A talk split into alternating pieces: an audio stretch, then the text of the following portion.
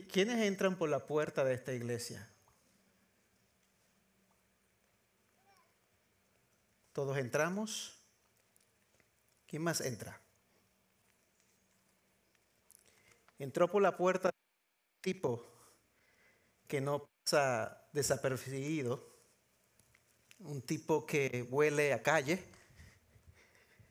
que al entrar por los atrios la gente mira entre ojos con su ropa ajustada, sucia, y llega hasta el frente en el altar o el stage y junto con el grupo comienza a adorar al Señor.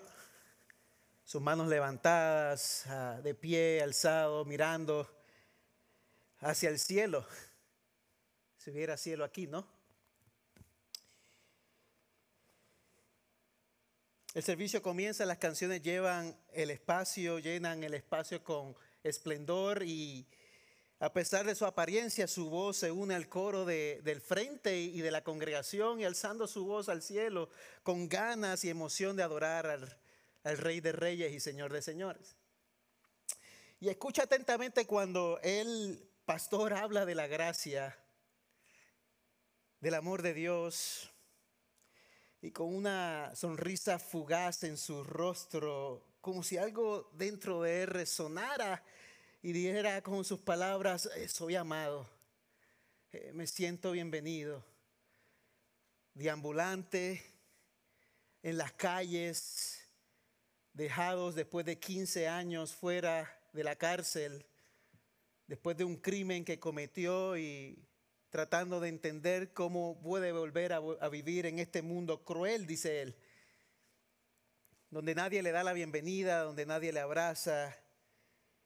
Y al final del servicio la gente se, saluda y platica animadamente y a la distancia ve al hombre que cuesta quizás saludar, cuesta quizás abrazar, porque no se ve como nosotros.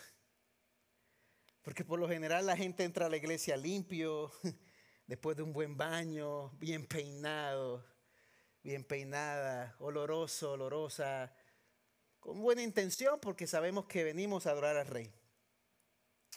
Pero ¿cuántas veces nos hemos detenido antes de darle la bienvenida a alguien que se ve diferente a nosotros? Eh, ¿Cuántas veces nuestros prejuicios han sido una barrera para mostrar el amor de Dios? Este hombre que podría haber sido fácilmente rechazado por su apariencia ha encontrado un refugio en esta comunidad. En 1.21. Bueno, esa es la intención. Y al salir de la iglesia, el hombre camina por la calle con una expresión diferente en su rostro. Fui amado, fui abrazado. Reconocieron que estaba ahí. He encontrado un espacio donde su historia, su vida, su esperanza son tan válidos como los de cualquier otra persona más que entra en estas cuatro paredes. Un lugar donde se han dado cuenta de que sin importar cuán inusual pueda parecer su vida, Dios todavía tiene un lugar para él y puede hacer algo significativo en su historia.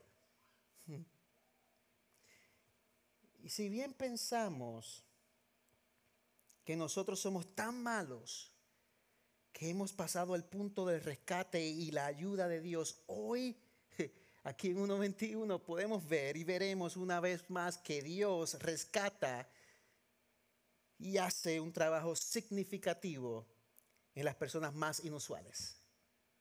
Las que cuesta quizás acercarse, las que cuesta quizás amar. Que Dios es un salvador de las personas más inverosímiles, o sea, inusuales, improbables, inconcebibles, inimaginables, impensables. Sí, esas personas a menudo terminan teniendo la fe más grande, el agradecimiento más profundo, las ganas de servir con, con, con mucha intensidad. Y yo sé que muchos de los que estamos aquí hoy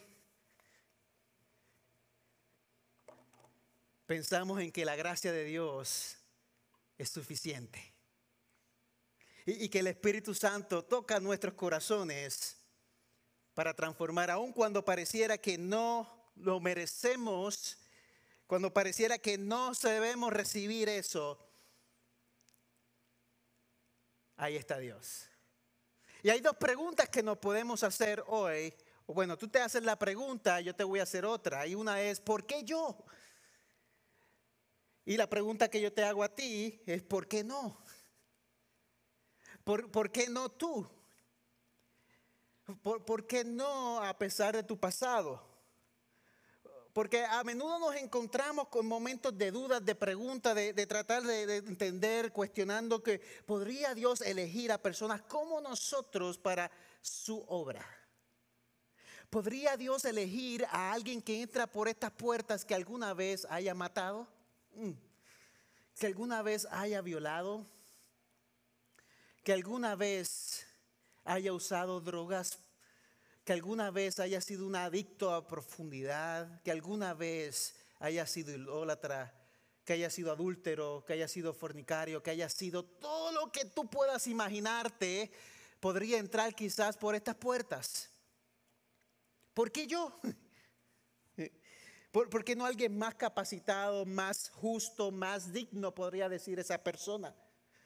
O, podría ser que seamos tan malos que realmente no merezcamos ayuda ni tengamos importancia. Especialmente sabiendo que quizás mi audiencia es más que esto. Mi audiencia hoy es aquellos que van a mirar este video en la cárcel esta semana. Que aquellos que lo están mirando en otras partes del mundo, que, que te preguntan, eh, ¿por, qué yo? Ahora imagínate una, prostituta que ha vendido su cuerpo por años, un asesino que, que ha arrebatado vidas sin piedad, un adicto que ha perdido el control de sí mismo, eh, un estafador que ha causado daño por muchas personas inocentes, un Moisés que asesinó, o un David que era mujeriego, o un Pablo que seguía cristianos. Uy, todos están serios aquí hoy mirando, ¿y qué quiere decir Arnaldo hoy? ¿Por qué yo? Pero te tengo una noticia, Dios toma las piezas rotas de nuestras vidas y las convierte en una obra maestra. Dios, usa tu vida, aquello de, tu pasado, y, lo usa hoy para una obra mucho más grande. En las últimas semanas y aquellos que nos visitan hoy, hemos comenzado el libro de Josué en la palabra de Dios. Ahí es eh, un libro muy, muy, muy poderoso. Y antes de Josué está Deuteronomio. Y pueden ver que el pueblo de Israel sale de Egipto, Dios los saca por medio de un líder llamado Moisés y están 40 años eh, en el desierto con vías de llegar a la tierra prometida. La semana pasada hablábamos de la tierra prometida y cómo Dios nos llama en esa dirección, a nuestra propia tierra prometida también. Y, el libro de Josué se levanta como un nuevo amanecer. En este capítulo hoy nos sumerge en la intrépida transición de liderazgo. ¿no? El, capítulo 1, la semana pasada, Moisés le dice, ahora te toca a ti, Dios le da una palabra clave a Moisés. Y yo no puedo ahora llegar profundo en el capítulo 1 porque hoy nos vamos al capítulo 2. Pero Josué 1.8 dice, este libro de la ley no se apartará de tu boca, sino que meditarás en el día y dónde y cuándo y noche no, no, no, nada más un momento dado. No, no, día y noche. Día y noche. Eh, y para que cuides de hacer todo lo que en él está escrito, porque entonces hará prosperar tu camino y tendrás éxito. Hay muchos que nos gusta quizás esos últimos versículos ahí, esa última parte del versículo que dice, porque entonces hará prosperar tu camino y tendrás éxito. ¿A, a quién no le gusta la prosperidad? ¿A quién no le gusta el éxito? A, todos nosotros nos gusta la idea. Esas dos palabras nos llaman mucho la atención, pero ¿a quién le gusta la responsabilidad? Y la responsabilidad aquí dice, eh, no se apartará de tu boca qué? La ley. La ley de Dios, la palabra de Dios no se apartará de nuestra boca. Pero qué interesante que al llegar a Josué 2 nos lleva a una historia muy poderosa.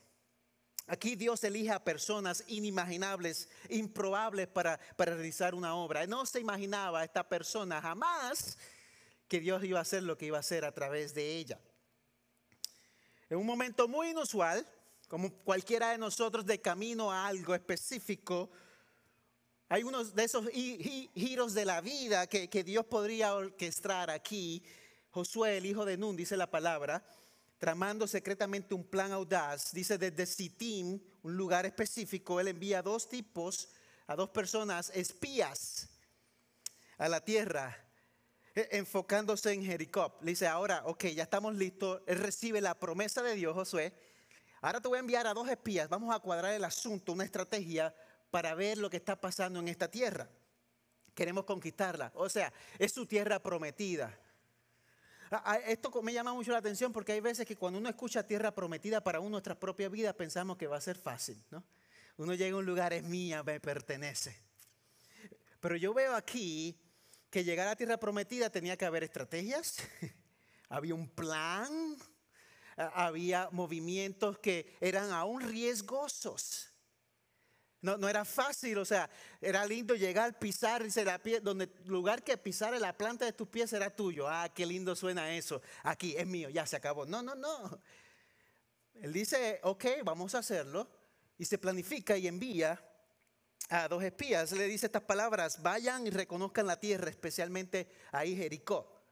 Una, una ciudad amurallada, ah, con muros muy altos, difícil quizás de conquistar pero era la tierra prometida. Y ya había pasado demasiados años en el calor. Ya habían pasado demasiados años en el desierto. Ya habían pasado al menos cuatro siglos de esclavitud. O sea, ya es momento de respirar. De sentir que, que llegué al lugar donde yo quiero llegar. ¿no? Ya, ya, ya, ya, Señor, ya pasé todo lo que he pasado. Ya, mi desierto. Pero aquí las cosas se ponen interesantes porque esta estrategia cuidadosa no refleja falta de fe, sino fidelidad. Aquí hay fe. Y voy a resaltar algunos puntos porque hace dos semanas eh, Pastor Darío habló de la fe activa y habló de siete acciones que podemos tomar de la fe activa. Así que las promesas de éxito que Dios ha dado, ha hecho, no son excusa para la inacción. Si Dios te habló, hay que moverse. Si, Dios te hizo, ah, esto es lo que quiero que hagas, amén, aleluya, alza tu mano, pues sal de aquí lunes, martes, miércoles, jueves y viernes y hay que tomar acción con, lo que Dios te dijo. No es ir a dormir, ¿no? Eh, no es ir a ahora sí me recuesto, ya está todo cuadrado. No, no, nada de eso. No, no solo es confiar, es actuar. Y esta gente está actuando.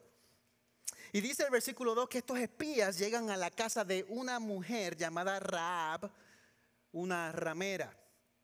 Para los que hayan escuchado esta historia, le parece interesante volver a escucharla y entender quién es ella. Imagina, una ramera llegan allí, esta estaba al lado de, los muros, en un lugar harto, una, una casita en ese lugar. Y vemos que los planes de Dios pueden parecer extraños a través de eso. Dios elige a personas en el mundo que para nosotros son inimaginables que nuestra mente no, posible. E incluso en la elección de dónde quedarse fue muy estratégica. A través de la historia, los religiosos han tratado de minimizar, de, de poner bien, no, quizás no, la palabra ramera suena muy fuerte. No, quizás otra palabra, tratar de tapar la realidad de lo que estaba pasando. Muchas veces hacemos eso para tratar de minimizar porque suenan palabras fuertes. O sea, yo estoy diciendo aquí en público palabras como prostitutas, eso suena fuerte. Palabras como meretrices, en otras maneras se dice cortesanas, mujeres de la vida alegre, trabajadoras sexuales, profesionales del sexo, damas de compañía. Hay muchos títulos por ahí para aún parecer que es un título bonito. Pero tú una vez piensas eso, dices, no, esto suena bastante fuerte. Hay, inclusive en español, hay palabras que no queremos decir porque se dice mucho por ahí, tú eres bien insultado o insultada si tú te dice alguien como tú eres hijo de. Eres hijo de o eres hija de. Es una palabra muy fuerte y lo quiero resaltar así porque si es fuerte, o sea, está en las escrituras, no es algo tan sencillo, era un prostíbulo donde llegaron los espías hebreos del pueblo de Dios. E, el pueblo de Israel llega a ese lugar. Y cuando miro sus rostros aquí, dice, mm, no, no, ¿qué, está pasando aquí? Y en eso no es todo. La historia toma ese giro increíble, sorprendente, porque la ciudad de Jericó se pone en alerta. Algo está pasando aquí. Y en el versículo 2 dice, le dieron este aviso al rey de Jericó, uno de esos hombres israelitas, dice, han venido aquí a esta tierra para reconocer toda la tierra. Han venido aquí esta noche. Ya, ya, el pueblo sabe, los enemigos saben, los paganos saben que hay un grupo o dos personas que están merondeando el lugar. Y dice el versículo 3, y quiero que me siga, presta atención, dice, entonces el rey de Jericó mandó a decir a Raab, ya él conocía lo que está pasando con la ramera, y se saca a los hombres que han venido a ti. Alguien por ahí chismeó, mira, hay unos hombres que entraron para la casa de donde entran todas las noches, pero esos hombres no parecen que son de aquí. Y le dice estas palabras, han entrado a tu casa porque han venido para reconocer toda la tierra. Tenemos enemigos, moros en la costa. Y Raab, la misma mujer que el mundo podría menospreciar, actúa como un valor inimaginable. Hay algo en su corazón que llama la atención en esta historia. Ella responde a los espías protegiéndoles a riesgo de su propia vida. Ella se da cuenta de quiénes son ellos. Ella pudo haber dicho, no, están allá adentro. Están, allá adentro y así dame un par de dolarecitos por el lado y quedamos todo cuadrado. Pero mira esto, no solo estaba dispuesta a desafiar las normas culturales al ocultar extraños ahí, sino que también inventa una historia. ¿Para qué? Para despistar a aquellas personas que estaban buscando a los espías, porque tan pronto los agarraban esos espías, lo más seguro era una buena paliza y lo más menos que podría pasar a ellos es la muerte. Entonces te da cuenta de la valentía que ella está diciendo y si me acompaña el versículo 4 dice, la mujer había tomado a los dos hombres y los había escondido y, respondió, si los hombres vinieron a mí, sí, dice, sí, le está diciendo a, a estas personas, sí, los hombres que vinieron a mí, pero yo no sabía dónde eran, dónde, yo no sabía de dónde eran, así que los hombres salieron a la hora de cerrar la puerta al oscurecer y bueno, ya no están conmigo, no sé a dónde fueron. Y ellos estaban adentro. Vayan deprisa, le dice, vayan, vayan deprisa tras ellos que los, que los alcanzarán. Mentira. El juego del el gato y el ratoncito, ¿no? Eh, ¿Dónde están? ¿Dónde están? ¿Dónde están? ¿Dónde están? Eh, tú los tienes ahí, están ahí adentro. No, aquí no están, sigan de lejos por allá, sigan de paso. Yo los vi, que salieron por aquí, se fueron para allá. Yo no sabía ni quién es ella, así que yo ni pregunto quiénes son, ¿no? Eso es su trabajo. Pero es una mujer con una etiqueta social poco halagadora. Una etiqueta social que la trama de la historia, Dios es clave trabajando en su corazón para alcanzar a alguien que nadie le hubiese dado la bienvenida especialmente ningún religioso de esa época y probablemente ningún religioso de esta época moderna, menos que Dios realmente esté en el corazón. Y, dice el versículo 6, pero ella los había hecho subir al terrado y los había escondido entre los tallos de lino que había puesto en orden en el terrado. Los escondió. Y los hombres las persiguieron por el camino al Jordán hasta los vados Tan pronto como salieron como los que los perseguían, fue cerrada la puerta de la ciudad. Oye, eso fueron corriendo siguiendo un fantasma. Eh, la realidad es que ellos estaban en esta casa y pensaban que estaban corriendo a alguien que ni siquiera era real. Pero la historia de Raab no termina aquí. La Biblia nos dice que ella fue justificada por sus obras y que a menudo son las, acusaciones, las acciones de la fe y la valentía las que definen nuestras vidas, activar nuestra fe. Aún una ramera tuvo la capacidad de activar la fe en su vida y Dios hacer algo. Ahí nos muestra la realidad de la relación con Dios. Siglos después, cuando uno lee la carta de Santiago, Santiago capítulo 2, versículo 25 dice, y de la misma manera, ¿No fue la ramera Raab también justificada por las obras cuando recibió a los mensajeros y los envió por otro camino? ¿No fue ella? ¿No fue justificada? Ella era pagana. No tenía nada que ver con el pueblo de Israel. Estaba muy lejos culturalmente, muy lejos en tradición, muy lejos. Era un mundo completamente vacío, lejos, lo más bajo que alguien pudiera tocar. Y todavía está en la Biblia siglos después. Por algo. ¿Y qué fue eso? Es lo mismo que pasa con nosotros, contigo. Presta atención a esto. Yo no conozco tu pasado, pero Dios no, no ve nuestras vidas con los términos, los mismos ojos que nosotros. Donde vemos desesperación, Él ve potencial.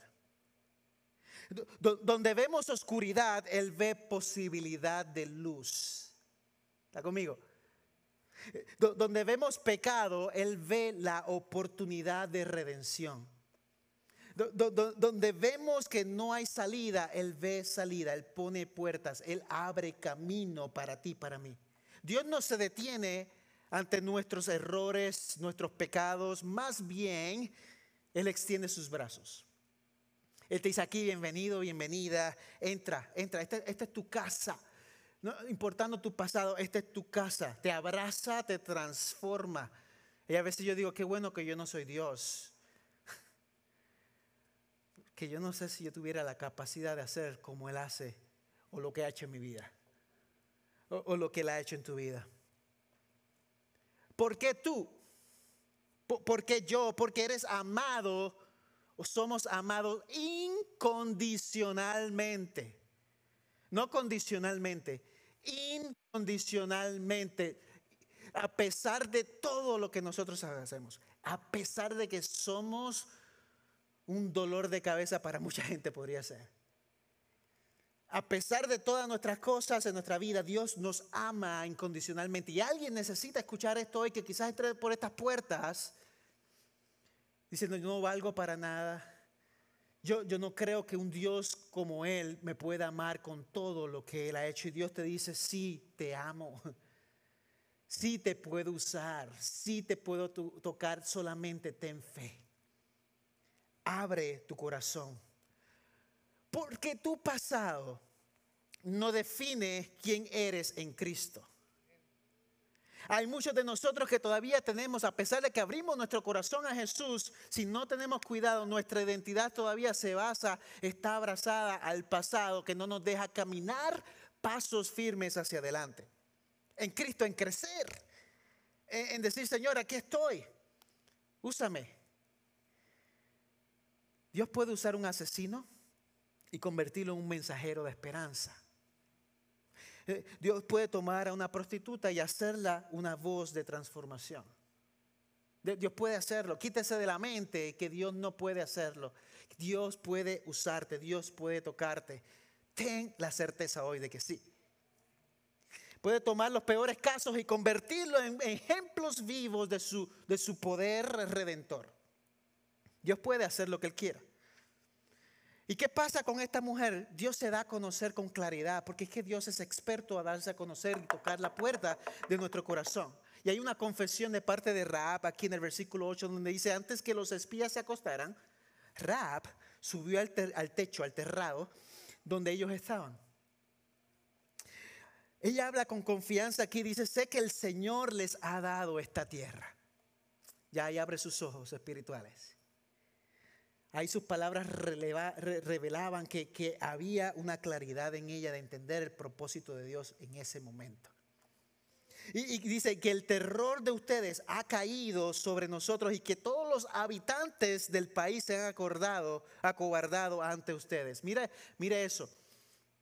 No es con espada, no es con qué, sino con su qué, con su Santo Espíritu ya sin haber movido un dedo por la fe de Josué y de este pueblo, ya había temor en los corazones de los enemigos. ya, había algo. A veces que queremos luchar con nuestros enemigos, con nuestras propias fuerzas, pero uno hace su parte, uno hace algo en la parte, se mueve en fe, en acción, fe en acción, pero Dios pone a tus enemigos por estrado de tus pies. Dios hace la obra. Y aquí ella comienza a contar lo que ya había escuchado, que habló del mar rojo, que se dividió, o sea, una mujer lejos del pueblo de Israel escuchando lo que Dios hizo. Que, que, habían al menos dos reyes vencidos, ellos iban a ser el tercero ya casi. Y la fe de Raab, aunque imperfecta, todavía luchando con su interior, con su pecado, era auténtica, era real, e, era sumisa. Hay un cambio en el mente y en el corazón. De tal manera que en Hebreos 11:31 dice así, por la fe, dice, esto es siglos después, en Hebreos, el Nuevo Testamento, no estamos hablando del Antiguo Testamento, mucho tiempo después todavía se hablaba de una ramera. ¿Por qué? Por su fe auténtica. Por la fe de la ramera Raab, no pereció con los desobedientes por haber recibido a los espías en paz. Por haber abierto el corazón. La palabra dice, sin fe es imposible que agradar a Dios. Y, la fe aquí es clave, como hablaba Pastor eh, Darío hace dos semanas, una fe activa. No, no fue su pasado lo que la definió, sino su fe en Dios. Habló de siete puntos que llamaron mucho la atención, pero qué, interesante, la fe en quién? En Dios. Puede ser pequeña, hay todavía un grado de fe. Puede ser iniciar en tu vida y en tu corazón, todavía ese grado de fe puede impactar el futuro de tal manera que generaciones después como Raab todavía se hable la grandeza de Dios en tu vida y en tu corazón. ¿Cuántos dicen amén? Hay una fe en un prestíbulo. Hay un suspiro de fe en un lugar donde quizás usted y yo no entráramos. Jamás. Una mujer rota ella tiene un título en su trabajo que no es algo que puede sentirse orgullosa, pero era una fe genuina, una fe auténtica. Yo, me imagino que Raab no era el orgullo de su familia y todavía en estos versículos a continuación ella dice, ok, ahora con mi fe, básicamente, ¿qué va a pasar con mi familia? Yo he estado varias veces en Las Vegas yo viví en California, iba a Las Vegas como, como una vez al año, más o menos, cada dos años, con Marisol, y había un show de esos espectaculares y todo. Pero Las Vegas también puede ser un lugar muy oscuro. Una vez fuimos con un grupo a evangelizar en Las Vegas para prepararnos para un viaje misionero. Ese era nuestro retiro. Vamos a la ciudad que le llaman la ciudad del pecado, caminar por allí para evangelizar e ir preparados a un viaje misionero, ya con nuestras armaduras más fuertes, decíamos nosotros. Pero qué impresionante caminar por allí y ver tanto pecado. Ver tanta profundidad. Dolía el corazón, duele el corazón ver eso. Muchas historias y muchas de ellas no se pueden ni culpar por su pasado, de tal manera porque son sufrientes que simplemente tienen una nueva identidad tratando de vivir y echar adelante, pero dentro de un pecado tan profundo. Nadie se siente orgulloso de eso. Una vez en Tijuana también, visitando ministerios y pasar por una calle lleno de esos, eh, de prostitutas, rameras, hombres, mujeres, y se siente tan oscuro, tan tenebroso. Y muchos de nosotros ni pisáramos ese lugar pensando que no jamás es el lugar donde pisaría un cristiano, pero es ahí donde Dios también quiere entrar. Es ahí donde Dios quiere transformar. Es ahí donde Dios quiere liberar. Y estos hombres entraron allí como manera estratégica y allí entró Dios allí Dios transformó. Y no solamente ella, porque en el versículo 12 dice, ahora pues Júrenme por el Señor, ya que los he tratado con bondad, que ustedes tratarán con bondad a la familia de mi padre, a la casa de mi padre. Denme una promesa segura, le dice ella a los espías.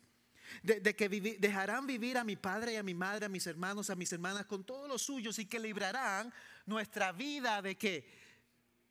De la muerte. Los espías responden ahí con un compromiso genuino y le dicen, nuestra vida responderá por la de ustedes si no revelan nuestro propósito. O sea, no digan lo que vamos a hacer y ahí lo vamos a perdonar. Y sucederá que cuando el Señor nos dé la tierra, te trataremos con bondad y lealtad. Un pacto mutuo entre los espías y esta ramera. Y algo que captó mi atención, que, fue trabajado hace dos semanas atrás, es que como tu fe bendice la fe de otros, ¿no? Está conmigo. Cómo tu fe ayuda a otros. Y se hablaba de cómo estos hombres entraron al paralítico sobre la casa. Por la fe de ellos, este paralítico, esta persona fue sanada. Por la fe de Raab, su familia fue salvada del enemigo. O sea, tu fe activa la fe de otros también. Y en medio de la oscuridad de la noche, Raab y los espías sellaron un pacto de manos a la obra, lo podemos hacer. Y este pacto no solo aseguraba su protección, sino que también simbolizaba las promesas de Dios en su vida, de cuidar a quienes ponen su fe en Él. La fe en Dios. En esta historia todavía resuena a través de las escrituras, porque al menos ocho veces en las escrituras habla de Raab. ¿Sabe quién era Raab? una mujer pagana, ¿verdad? Una prostituta, una mujer que se daba con placeres a otros, que se acostaba con hombres que tenían sus esposas, una mujer que no le importaba eso, pero se convirtió en la mujer que Dios quería que se convirtiera. Como cualquier otra persona que está por estas puertas, que vaya pisado lo más profundo de su ser. Porque algunas veces cuando entre la persona por aquí con tatuajes hasta en el cuello, aquí digo yo, todo, todo, todo. Dice, este es de las maras. Este hizo de todo. A ese Dios lo quiere rescatar. A ese Dios lo quiere liberar. A ese Dios lo quiere sanar.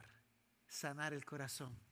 Y esta mujer es mostrada, dice en Mateos 1.5, Salmón fue padre de vos cuya madre fue quién? Rab.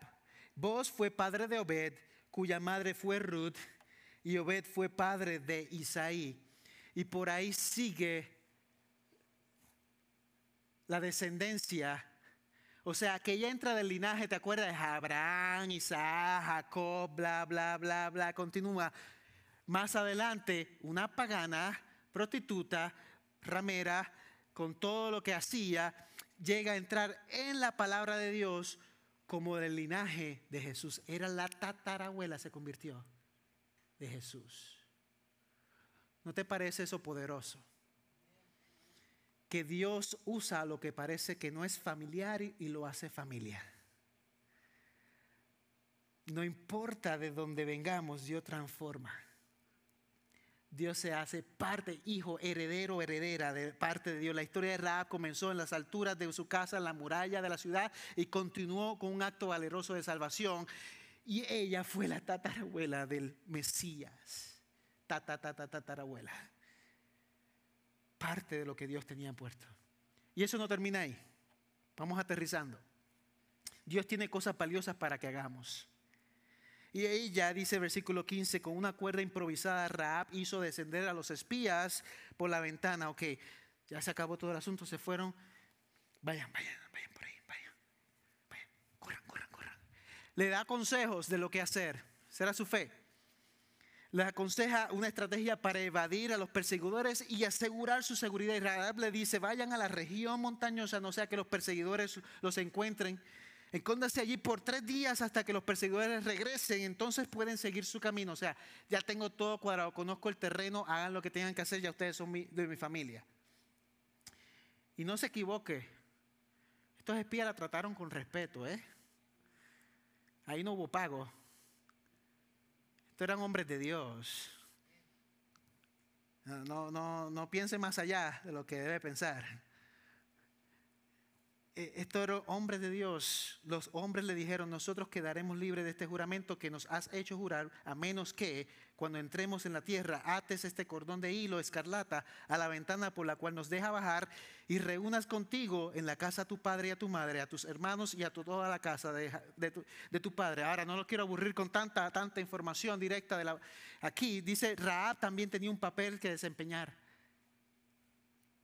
dice un cordón que simbolizaba la sangre de protección, como la sangre del cordero que protegía al pueblo de Israel. ¿Te acuerdas esa noche temible donde Dios le dice, mate un cordero en Egipto y pongan una sangre, sangre alrededor de la puerta cuando pase el espíritu de la muerte?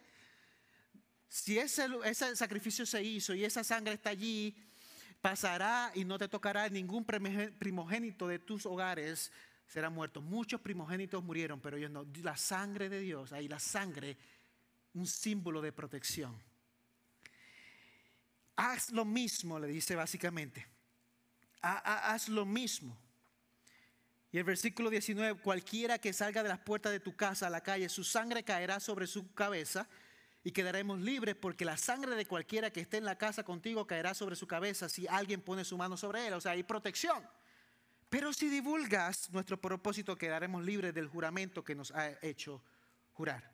Dios es un Dios de símbolos y de oportunidades. Aquí la advertencia es clara. Y dice, Raab respondió conforme a lo que ustedes han dicho. Así sea. Ya, una mujer cambiada, una mujer con fe. Y, y, los envió, ellos se fueron y ella ató el cordón escarlata a la ventana y más adelante su familia fue salva. Porque Dios aseguró la victoria. Dios asegura la victoria de Israel. Eh, las espías volvieron después de tres días y dice Josué 2, 22, 23, el Señor ha entregado toda la tierra en nuestras manos. ¿Quién fue? ¿Nosotros? El Señor. Eh, el Señor es el que entrega. El Señor usa aún estrategias que para nosotros, nuestra mente humana, serían, no, esto no puede ser, Señor, así es que tú no puedes obrar. Pero Dios lo hace a su manera, así como Raab confió en un cordón escarlata para su seguridad. Nosotros confiamos en Dios para la seguridad de nuestra victoria en nuestras vidas.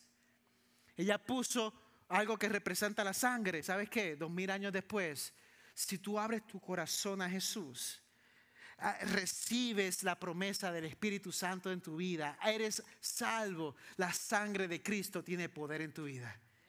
Nada te puede destruir, nada te va a hacer daño cuando Dios está de tu lado, porque Dios es el guerrero poderoso en batalla. ¿Por qué yo? ¿Por qué el que entró por estas puertas y se sentó aquí al frente a pesar de todas sus luchas? Dificultades, su olor, su ropa, su vida. ¿Sabes por qué? Porque sus pensamientos no son los pensamientos de ustedes, ni los míos, ni sus caminos son mis caminos, dice el Señor. Así como los cielos son más altos que la tierra, mis caminos y mis pensamientos son más altos que los de ustedes, dice el Señor que Dios sorprende una y otra vez al elegir a personas improbables, inusuales, inimaginables para cumplir sus propósitos. ¿Por qué yo? Yo no me siento útil o no me siento que soy la persona que Él quiere usar, ¿no? Porque no alguien más capacitado, más justo o más digno. No me importa por qué. Porque sí. Porque Él le place. Porque Raab, una prostituta de Jericó, no encajaría en el perfil de una heroína cristiana. O bíblica. Bíblica. Porque Dios ve más allá de tus imperfecciones. Y nuestras etiquetas, nuestros prejuicios, nuestras cajitas religiosas. Porque Dios no se limita por nuestros errores o por nuestros antecedentes no, no se limita. Porque sin importar cuán inverosímiles o, nos sintamos o oh, no puedo, esto no va conmigo, Dios puede obrar a través de nosotros para cumplir sus propósitos. ¿Por qué tú? ¿Por qué? ¿Por qué? ¿Por qué? ¿Por qué no? ¿Por qué no? California valoro mucho a un pastor que hay veces que cuando yo lo veo en las redes sociales, y digo, es que este tiene una energía tan grande para el Evangelio hoy, que yo no sé si yo corriendo al lado de él alcanzaría correr tan rápido como él. Dice, descansa en mi mente, descansa, nunca se lo he dicho, pero descansa. Pero cuando voy más profundo en su vida, digo, es que hay una razón por la cual lo quiere dar todo por Cristo. Y que el mundo conozca de Dios. Y eso es por de donde Dios lo sacó. Porque mientras más profundo tú caíste, más agradecido tú estás del poder que transformó tu vida y tu corazón. Él fue preso a los 15 años y le dieron cadena perpetua. El resto de su vida se supone que hubiese estado en la cárcel. En la cárcel conoció al Señor después de haber matado a alguien.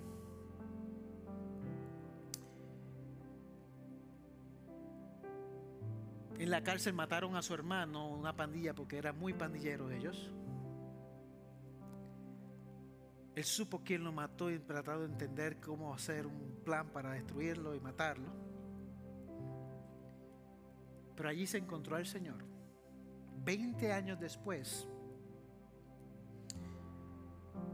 de ser transformado y predicar en las cárceles, el gobernador en ese momento de California le dio oportunidad a muchos para salir y él fue uno de ellos. Dios le abrió las puertas de la cárcel cuando se supone que se iba a podrir en la cárcel. Y sale al mundo no para ahora recostarse, sino para entregarse y darlo todo. Y no vive sus días durmiendo, sus días en entretenimiento. Él vive cada minuto buscando traer alegría al corazón de Dios con un agradecimiento profundo por lo que Dios ha hecho en su vida. Y los otros días, para saber, ahora es pastor de una congregación, ha plantado ya varias iglesias en estos últimos 10 años y todo. Estaba viendo un video que presentó de, de que encontró al que mató a su hermano. Ahí está el poder del Evangelio. Llega, se acerca y se dio cuenta que el que mató a su hermano no le seguía el Señor. Y él fue y le predicó. Fue, compartió.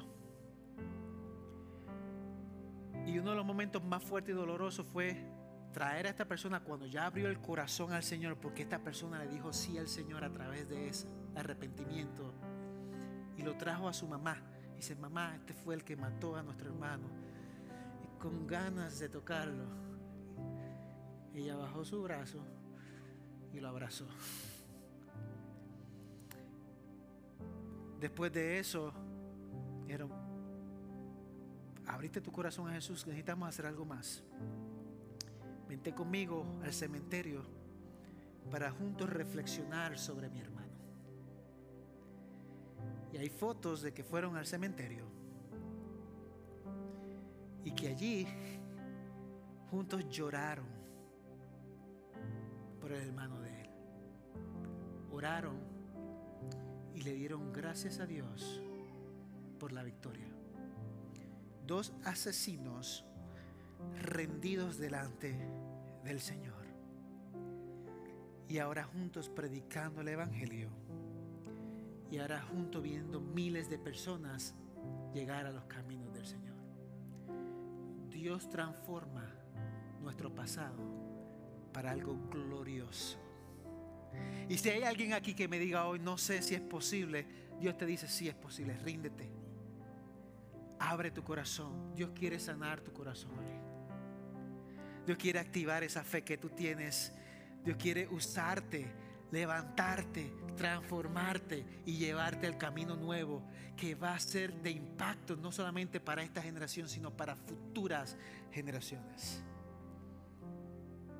Ábrele el corazón al Señor porque la sangre de Cristo transforma, tiene poder. Él fue a la cruz para traerte vida, para restaurarte.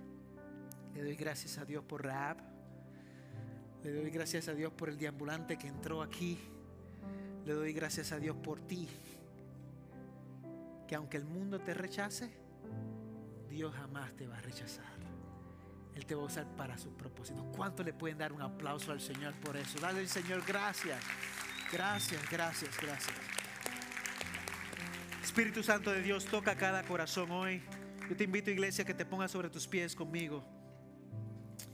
Y que juntos podamos rendirnos delante del Señor y que su Espíritu Santo toque nuestro corazón hoy y haga lo que Él quiera, lo que Él anhele lo que Él quiere hacer. Y si hay alguien aquí hoy que, que dice, yo necesito rendirme delante de Dios.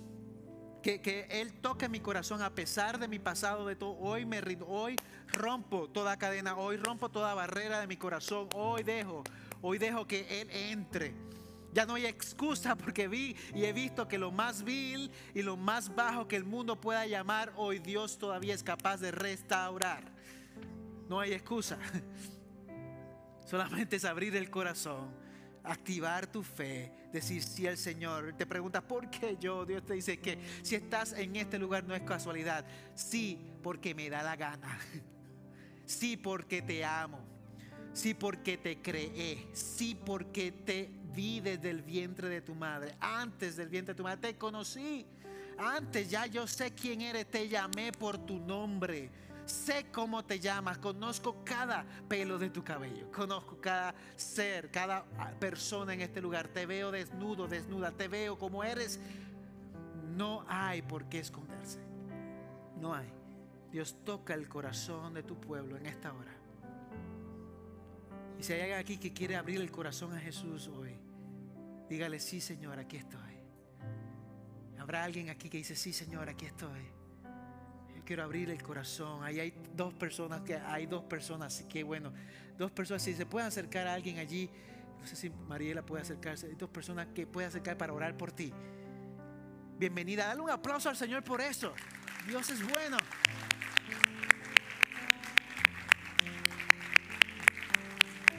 No, no, conozco tu pasado, pero Dios, Dios, Dios toca la puerta de tu corazón hoy, te da un abrazo y una bienvenida, no, no solamente 1.21 ángeles todos celebran que hoy abres el corazón al Señor. Bienvenido a tu familia, a tu nueva familia de la fe. Dios es bueno. Ahí vamos a orar por ella y vamos juntos a cantar y a responder en adoración con una adoración genuina por lo que Dios está haciendo en medio de nosotros. Señor, bendícela en esta hora. Señor, transforma su corazón hoy. Escribe su nombre en el libro de la vida. Toca cada persona en este lugar y que en medio de la adoración que vamos a tener, tú continúes haciendo la obra como tú quieras. Gracias Jesús. En el nombre poderoso de Jesús, haz la obra en cada corazón. Ahora, en el nombre de Jesús. Amén, amén, amén.